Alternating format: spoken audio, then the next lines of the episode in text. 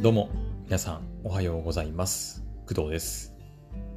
6月23日の木曜日、現在の時刻は朝の6時ジャストでございます。はい。えーおはようございます、えー今回はですね、とあるアニメ作品についてお話ししようかなと思いまして、はい。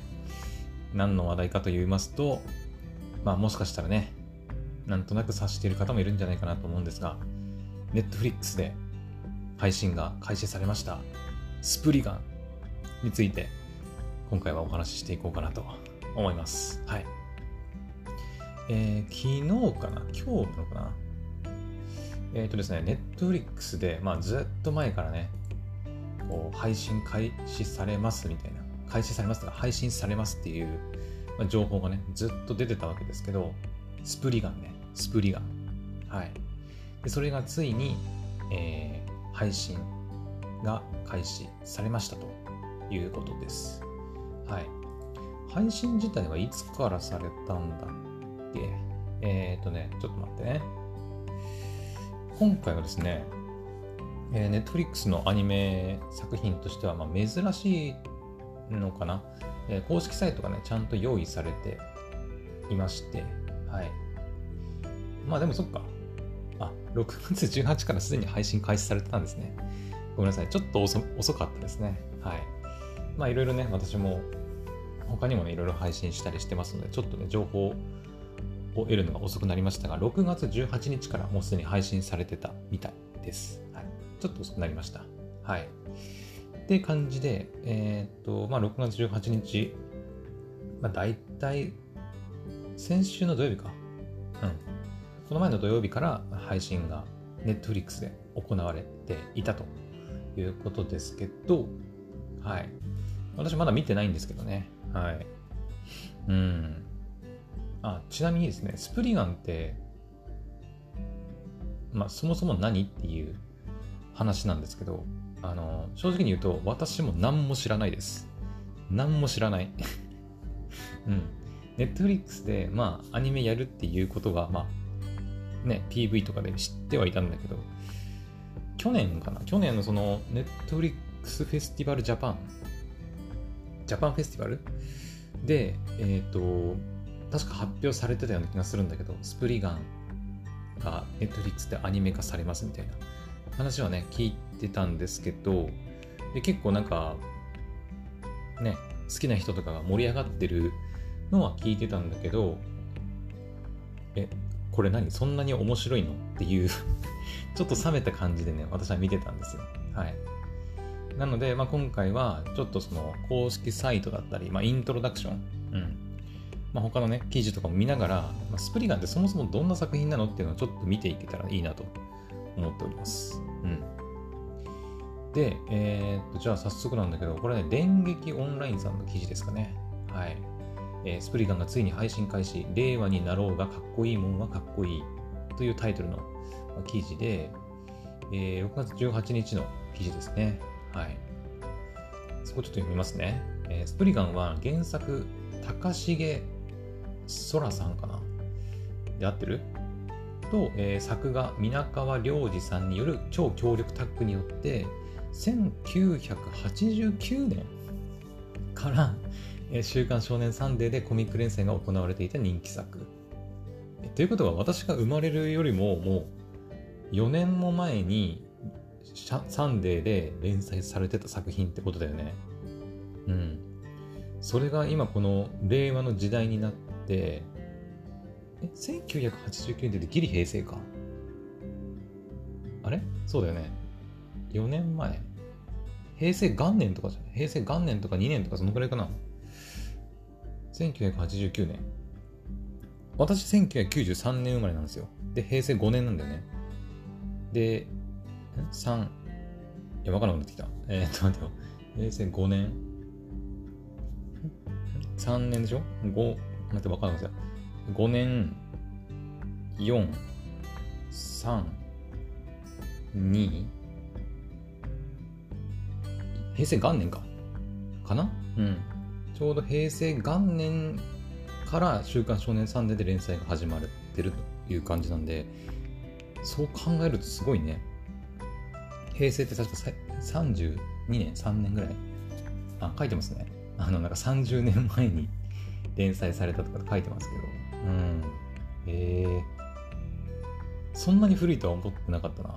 うん。もうちょっと最近なのかと思ってたけど、結構古いんですね。えー、えー、えー、で、本日より配信開始となったアニメの監督は、えー、小林、あ、この人見たことあるな。小林博さんだっけ？えー、っとね、違う違う違う。小林博さんはね、今で映画監督、じゃあ監督？アニメか。あ、違う違う違う違う違う。アニメで調べると、あ、はいはいはい。あ、ヒソネとマソタンの監督か。はいはいはいはい。ヒソネとマソタンっていうね、あの、あれオリジナルだったかな絆イーバー。はい、あー、なるほど。へえ。まあそんなヒソネとマソタンとか絆イーバーを手掛けている小林監督が作っていると。なるほど。で、キャラクターデザインは半田修平さん、アニメーション制作はデイビッドプロダクションか。あんま聞いたことないな。うん。で、本作では主人公、オミナエユかな？を中心にスプリガンと呼ばれる特殊工作員の活躍が描かれます。連載された時代こそ30年前ですが、まさに正統派の少年漫画といった趣で、血湧き肉踊るアクション満載、敵も味方も一癖あるかっこいい連中ばかり、令和になっても面白いものは面白い。というふうに書かれてますね。なるほど。うんうんうん。なるほどね。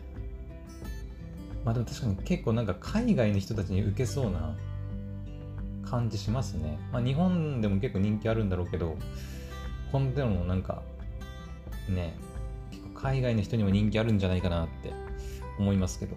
うん。そういえばなんかネットフリックスさっき開いたんですけど、スプリガン見たら、今日のテレビ番組のトップ10、過去日本の第1位を獲得してるみたいですね、スプリガン。うん。すごいね。まあ、それだけだから日本の中でも結構注目されてる作品ってことなんでしょうね。うん。なるほど、なるほど。作品はダーク、エキサイティング。うん。まあ確かにダークな感じはあるよね。うん。特殊工作員って言ってるぐらいだから。私の中でね、スプリガンって言うと、あの、まあ、クドラジでも何度も話してますけど、英雄伝説黒の奇跡っていうね、ゲームがありまして、ファルコムさんっていう会社のゲームなんですけど、えー、その作品に出てくる主人公の、えー、バン・アークライドっていう、ね、キャラクターがいまして、そのキャラクターが、まあ、いわゆるスプリガン、裏解決屋。裏解決屋って書いて、まあ、スプリガンって呼ばれたりするんですけど、うん。っていうふうにね、言われたりというか、その印象がね、結構でかいから、まあ、スプリガンっていう言葉自体はね、なんか、まあ、聞きな馴染みはあるんだけどね、そもそも、あ、あともう一つあったわ。ソードアートオンラインでも確かスプリガンってあったよね。確か。ソードアートオンラインの、えー、なんだっけあれ。3作目ぐらいのやつ。えっ、ー、と、アインクラッドの後のさ、妖精の羽が生えてさ、あの、飛ぶやつ、何編って言うんだっけあれ。フェアリーダンス？違うな。あれ？あの、アスナが捕まってさ、助けに行くやつ、ありましたよね。あれ、あれなんだっけな、名前。ちょっと待って。全然関係ないけど。えー、っと、フェアリーダンスだっけ？あれ？アニメ化せ、フェアリーダンスかな？かな？合ってるかも。フェアリーダンスかも。そうそう、フェアリーダンス編で、でキリト君が、あの、まあ、そのフェアリーダンスの世界に、え、フェアリーダンス？違うな。まあ、その、ね、新しいアインクラッドじゃなくて別のゲームの世界に、まあ、コンバートされるんだったかな、確か。行くんですけど、でその時のキリトが割り当てられた職業というか、種族がね、確かね、スプリガンだった気がする。確かね。うん。だからスプリガンっていう言葉自体は多分どどういう意味なのスプリガンって。そもそも。待って待って。スプリガンって意味？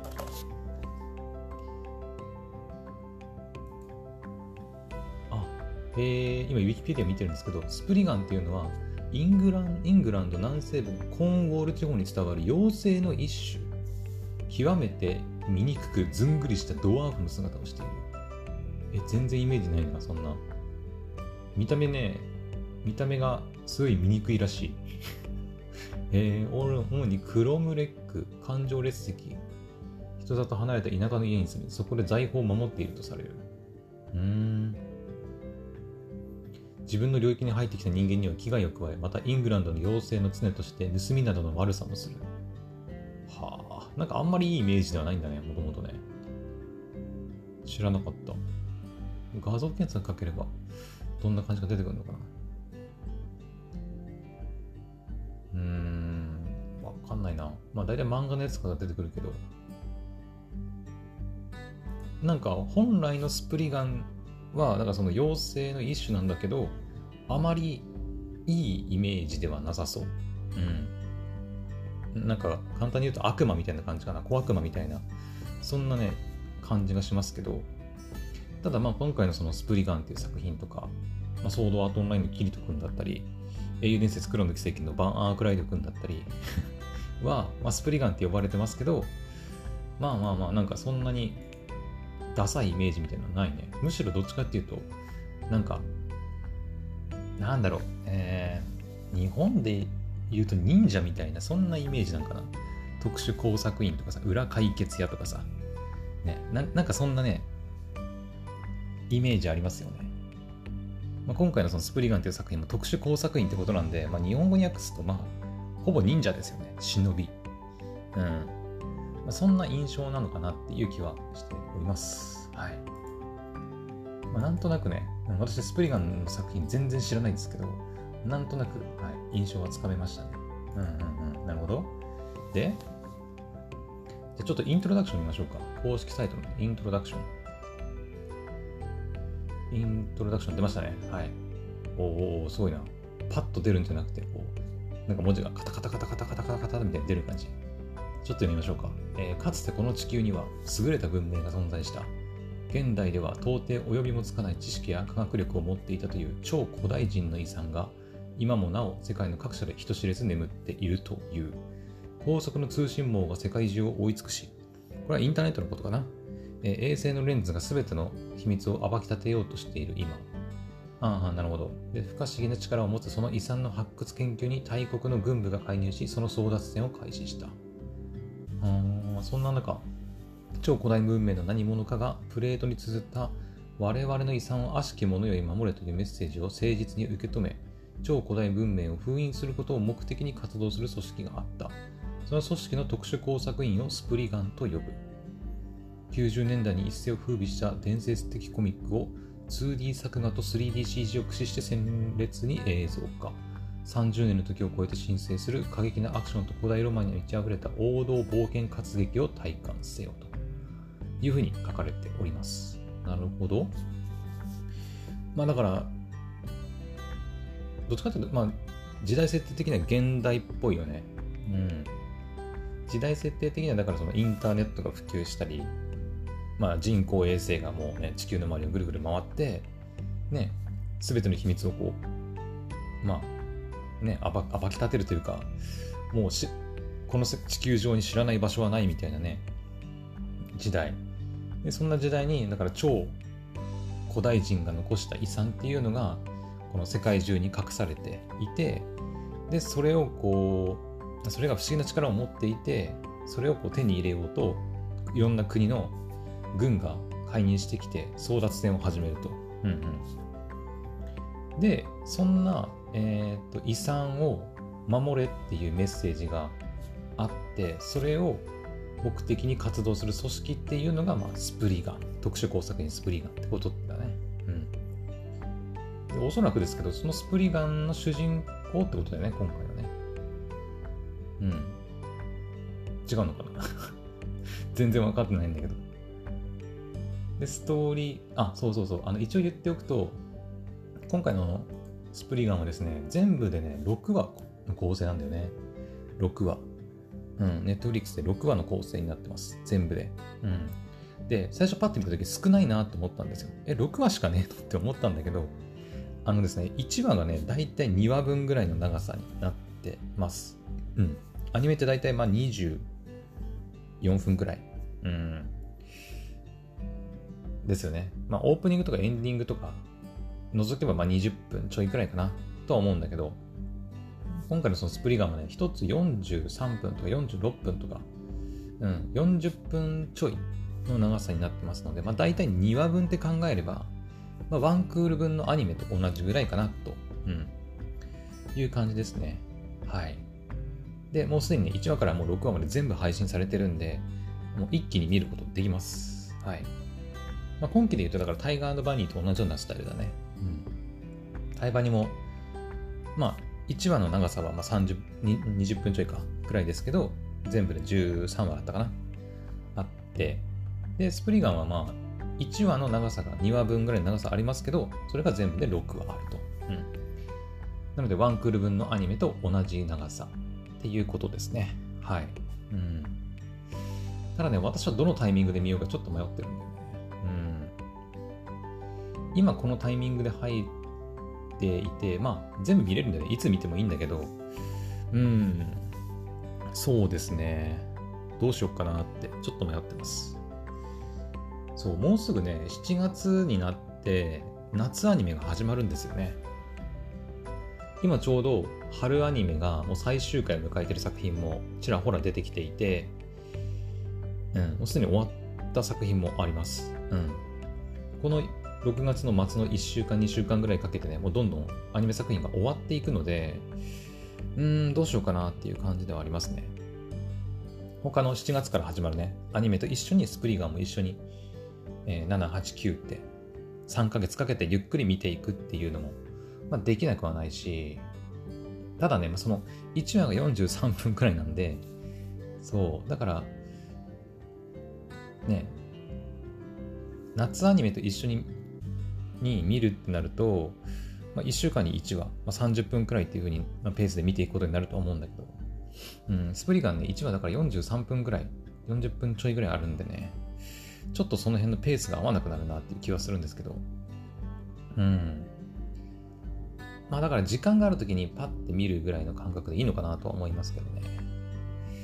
うん、ちょっとそこはね、まあ自分、私は、はい、ちょっと考えてみようかなと思います。まあ時間があって、わーって見たいっていう人はもう一気に見るのもありかなと思います。うん。まあアニメワンクール分ぐらいだったら、ね、一気に見れるんじゃないかな。見ようと思えばね。うん。特に Netflix はオープニングとかエンディングとか飛ばす機能もあったりするし、あと最後になんかその、ね、各国の吹き替え、吹き替え？かな？を担当したキャストのね、名前とかが出てきたりする部分があって、それも含めての、あの、配信の時間なので、その辺も飛ばせばね、もっと早く、うん、見終われるかなと思いますね。はい。そんな感じです。よーし、じゃあ、そうだね、ストーリーもね、1話から6話まで出てて、公式サイトにね、うん。大方のあらすじとかもね、全部見れるようになってるんですけど。あとは、そうだなキャラクター？ちょっと見ましょうか。今、公式サイトに出てるキャラクターは、1、2、3、4、8、11人かなうん。ちょっと主人公だけ見たいね。えー、これなんだっけ？お、おみ、おみなえゆうか。すごい名字だね。CV はね、小林ち、あー、この人なんだっけ？ち、千秋さんかな？ちょっと待って。小林千秋さんか。えーとね、小林千秋さん。見たことあるんだけど何出てる人かな？小林千秋さんは2022年のアニメは、かぐや様出てるな。ウルトラロマンティック。田中哲平。誰だ？えー、あとは、そうだな。あとなんだ？精霊幻想記とかも出てるな。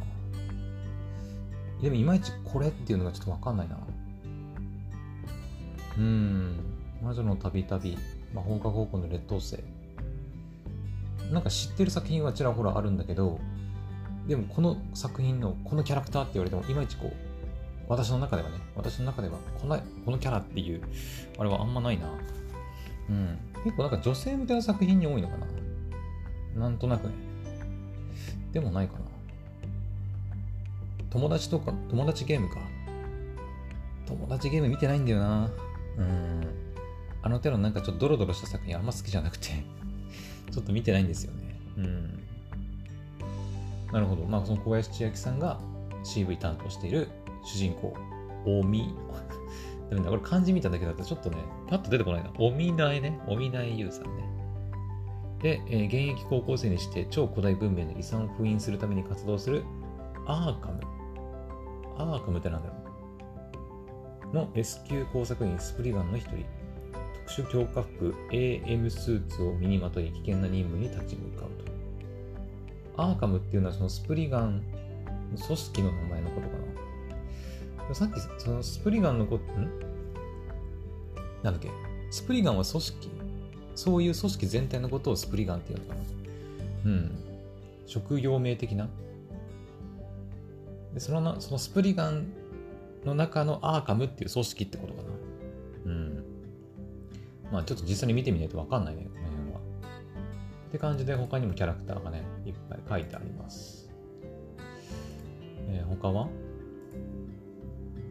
そう、あざ、あざ、なんだっけ、俺、あ、これなんだっけ、名前。ちょっと忘れた。あざがみ、あざかみだっけ？あざ、来ました。えっ、ー、と、あざ、あざかみ洋平さんか。この人はね、えっ、ー、とね、そう、黒袋でね、初めて、なんか、見たというか、聞いたというか、うん。そう、クロムクロっていうね、PA ワークスさんかな ?PA ワークスさんの作品があって、その作品の主人公を務めていたので、それで私は知ってますね。うん。結構ここ最近なんかチラチラ見ます、見るなっていう印象がありますね。うん。が、そのあざかみさんが務めているのが、ジャン・ジャックモンド。スプリガンの一人。金色の長髪が印象的な伊達男。常人をはるかに凌駕する驚異的な身体能力を備えている。その口調は荒々しく、優とは会えば憎まれ口を叩き合う中。なるほど。なんかライバル的な存在なんかな。うん。そんな感じで11人、はい、掲載されております。あとはそうだね、スタッフキャスト。まあ、さっきね、監督が小林博監督、話しましたけど、うん。まあちょっとね、この辺のスタッフ陣に関してはそこまで詳しくないので、ね、私もね。うん。音楽は ABIX Pictures なんね。だってデイビッドプロダクションって、あの、アニメーション制作会社ね。で、何を作っている会社なんだああ、なるほど。えー、作品紹介。岬の迷いが。あー、なるほど。あ、ジョジョのストーンオーシャンね。はいはいはいはい。あ、その辺か。なるほどね。あ、働く細胞とかも作ってるんだ。これなんだディストランテ・パラディーゾ。2009年初回オンエア。知らないな。これはなんだ？あ、レベルいいね。懐かしいな。見たことあったかな？で、働く細胞と。これなんだっけ？あ、犬ボクシングレントサービスの会社なのね。えー、これはね、見たことありますよ。結構前じゃない？2011年冬。はあ、もう10年も経つのか。なるほどね。そんなデイビッドプロダクションが務めていると。うんあとは最後音楽確認しようかな。音楽は？劇伴は岩崎、なんて言うんだろう、大勢さんかな。うん。オープニング主題歌は Seeking the Truth featuring や、や、や、や、なんなんて言うんだこれ、や、やざら、や、やざらかな。難しいな。エンディングは Ancient Creations Creation featuring Sing02 って書いてる。歌があるわけではないのかな？なんかそんな感じだね。オープニングとエンディングってなってるけど、多分これ、あの、インストっていうか、その、あ歌手のボーカルが多分入ってないタイプのオープニングとかエンディングなんじゃない？うん。だかそんな感じがするね。歌、え、この人、そうだよね。作曲家だよね。映画、ドラマ、アニメとの音楽を手掛ける作曲家って書いてて、代表作は SR サラタマのラッパーシリーズ。わかんないな。モテキ、スタジオジブリ、巨神兵、東京に現る、ジョーカーゲーム、アニメ、あ、結界戦線の、えー、アニメ、ヒソネとマソタン、ネットフリックスシリーズの全裸監督、映画、竜とそばかすの姫等がある。他にも東京駅プロジェクションマッピング、東京ステーションビジョン、音楽監督、舞台、ヘドウィングアングリーインチ、音楽監督など、うん映画モテキで第35回日本アカデミー賞優秀音楽賞を受賞。映画音楽と、あ、音楽じゃない。竜とそばかすの姫で第45回日本アカデミー賞最優秀音楽賞を受賞。へえー、そんなすごい人なんだね。あ、だからやっぱ、だね。うん。アーティスト名が書いてないってことは、やっぱり歌が入っ、ボーカルが入ってる曲じゃなくて、多分その、本当に音楽だけの、うん、オープニングとエンディングになってるんだろうね。たまにありますよね、そういうアニメね。えー、例えば、なんだろう、例えば、今パッと出てきたのは、あれ、えー、ちょっと雰囲気似てるけどさ、カウボーイビバップとか。うん。カウボーイビバップのオープニングってあの、タンクっていうね、えっ、ー、と、誰だっけ、あの人。名前が。菅野陽子さんかな。あれ合ってる？菅野陽子さんだっけ？あれ？菅野陽子さんだよねあれ？菅野陽子。タンク。あ、合ってるな。そう、菅野陽子さんの、まあ、タンクっていう曲があるんだけど、そう、あれとかもなんか、カウボーイビバップのオープニング曲みたいな感じになってて、いわゆるその、まあ、ボーカル入ってるからだよ、一応。ほとんどなんかこう、なんていうの、インストみたいなね、音楽だけみたいな曲ですよね。なんか、タラッタラッタラッタランタダンみたいな。ダダダダダダダダダみたいな感じでね、タンクっていう曲がありますけど、多分そんな感じなんじゃないかなと思いますからね。うん。まあ実際にね、私見てないので、まだわかんないですけど、ちょっと確認したいなと思います。はい。あとはオリジナルサウンドトラックもね、もう出てるみたいですね。スプリカのオリジナルサウンドトラック、岩崎大成かな。主人公、オミナイユが訪れた国々、出会ってきた遺跡や大パーツ、様々なキャラクターたちを思いながら、作曲家の岩崎大成氏が作り上げた約95分にも及ぶ名曲の数々が勢ぞろいのオリジナルサウンドトラックが配信開始。オープニングテーマ Seeking the Truth featuring ヤヤザラエンディングテーマ Ancient Creations featuring Sing02 のフルサイズも収録。うん。各配信サイトにて全世界ダウンロードサブスクリプション配信。6月18日からと。うん。配信サイトは？YouTube ミュージックは？ない。あれ？なさそう。ちょっと待って。Amazon ミュージックはあるね。うん。ちょっと待って。YouTube ミュージックちょっと検索していい？あれ？ないの？もしかして。スプリガ。あ、あるある。普通にあるわ。うん。YouTube ミュージックにも普通にありますと。うん。オッケーオッケーオッケー。よいしょ。って感じかな。うん。ミュージック、ムービー、スペシャル。スペシャルってなんだ？ろうあ、ギャラリーとかね。はいはいはい。キー、ティザービジュアル01、ティザービジュアル02、キービジュアル。おみないゆうのバイク。バイク出てくるんだね。ほうほうほう。まあ、私バイクそんなに詳しくないからね、パッと見てもこれ何がモデルになってるかとかわかんないんだけど。うーん、なるほどね。CG 参考。そういうなんかビジュアルとかも見えるって感じか。公式サイトでね。あとは応援イラスト、コメント。おすごい。あ、そっか。サンデーって言ったっけ？あれ？サンデーで連載って言ったっけ？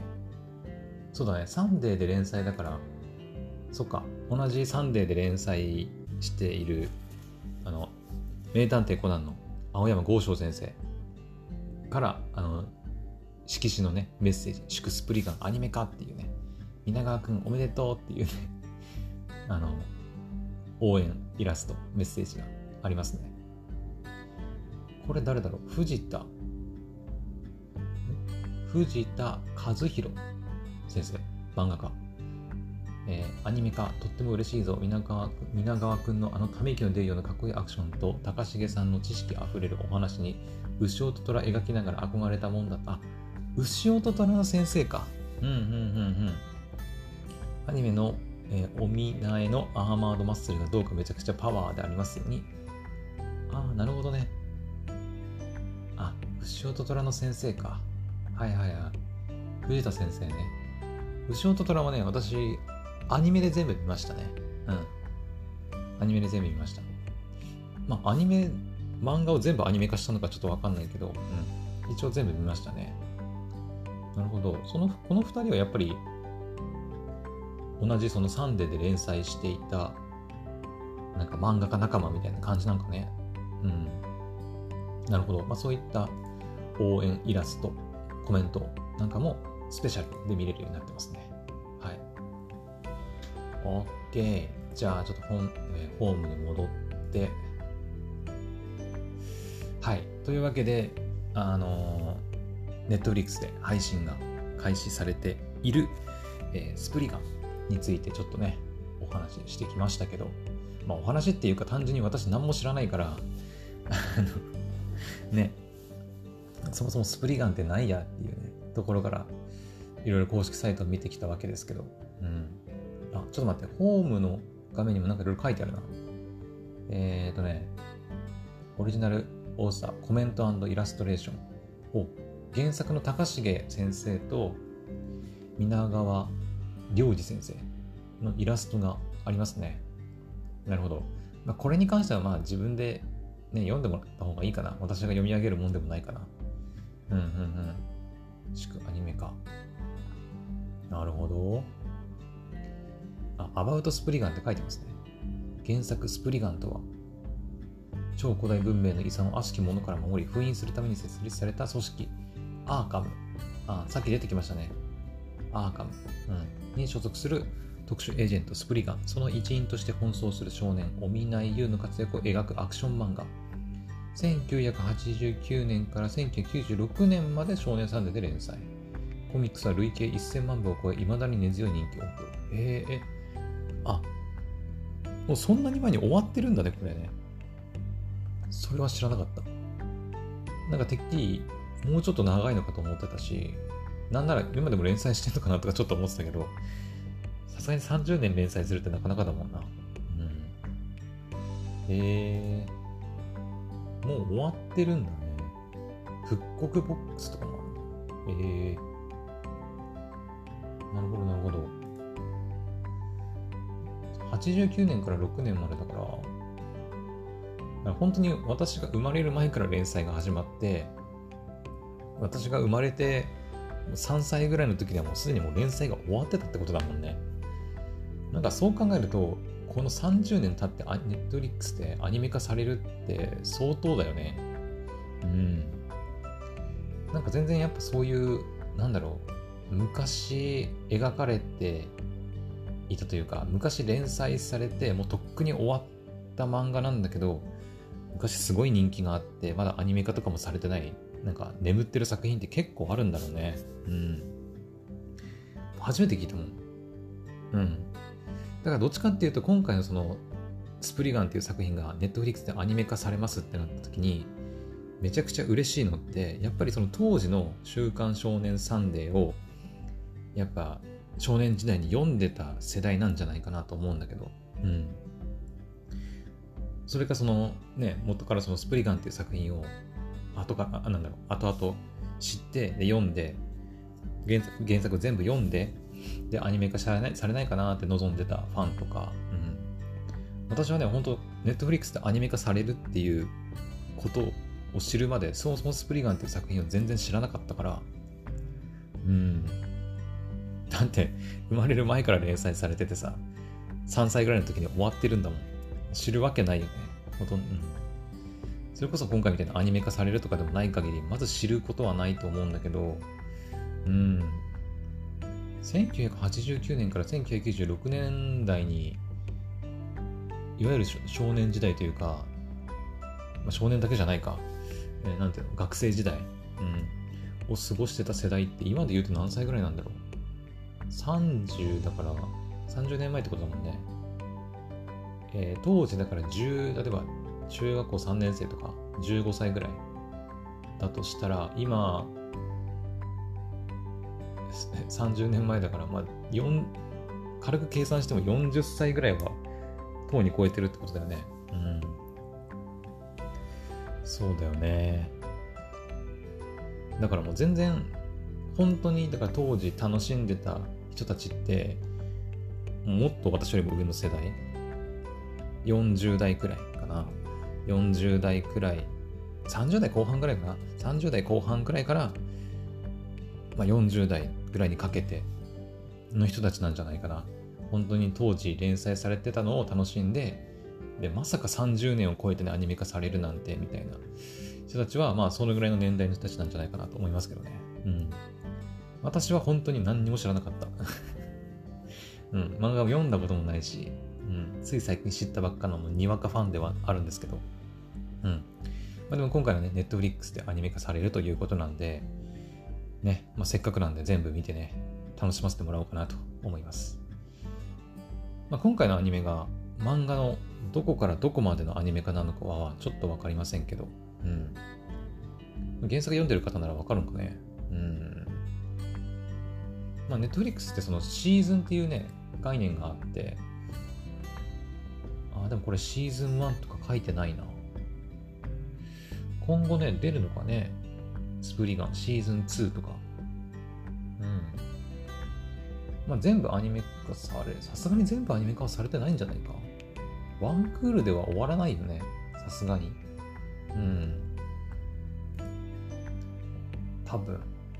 全部で何巻出てるんだ、全部で、ああ、ちょっとわかんねえな。復刻版だからな、これ。幻の12巻。見て。スプーリガンでしょ。スプリガン。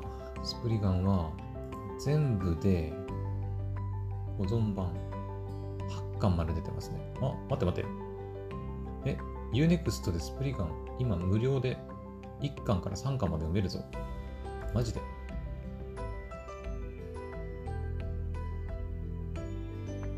7月1日まで読めます。マジか。えー、ちょっと待って待って。これ知らなかった。えっ、ー、と、Unext 契約してる方、朗報です。はい。まあ、期間限定、7月1日までではあるんだけど、スプリガンの、えー、単行本、全部でね、8巻あるんだけど、そのうち3巻までは無料で今購入して読むことができるようになってます。今購入します、私も3巻まで。購入っていうか、まあ、0円なんだけどね。やった。漫画読めんじゃん。あ、でももしかしたらあれなんかな。あの、今回のネットフリックスで全部アニメ化されてるのって、あ、全部っていうかアニメ化されてるのってやっぱ漫画の3巻までってことなんかね。ちょっと待てよ。えー、3巻を開くでしょ？開いて、目次を見ると、えっ、ー、とね、お見苗抹殺計画丸4までね、あるんですよ。単行本の3巻で。でアニメの公式サイトのストーリー見ますよね。ストーリーの第6話「忘却王国」ネットリックスのアニメの第6話はね、忘却王国っていうね、タイトルがついてるんですけど、帰らずの森。ちょっと待ってよ。帰らずの森。あ帰らずの森は第3話だ。ということは、漫画はもしかして6巻ぐらいかな。なんかそんな感じがするな。うん。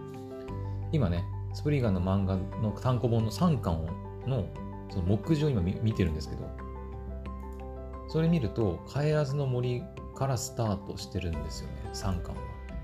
で、アニメの公式サイトのストーリーの第3話を見ると、まあ、帰らずの森は第3話なんで、それでいくと、だから、単行本6巻ぐらいまでいくってことか、アニメで。結構いくね。ということは、あ、そこ、これ試し読みとかできないんだ。わかんねえな。なるほどね。オッケーオッケー。そっかそっか。じゃあ漫画3巻まで読んだとしても、アニメ全部を追いかけられるというわけではなさそう。うん。だからアニメの方がまあ進んでるというか、進んでるというか、なんつうのかな。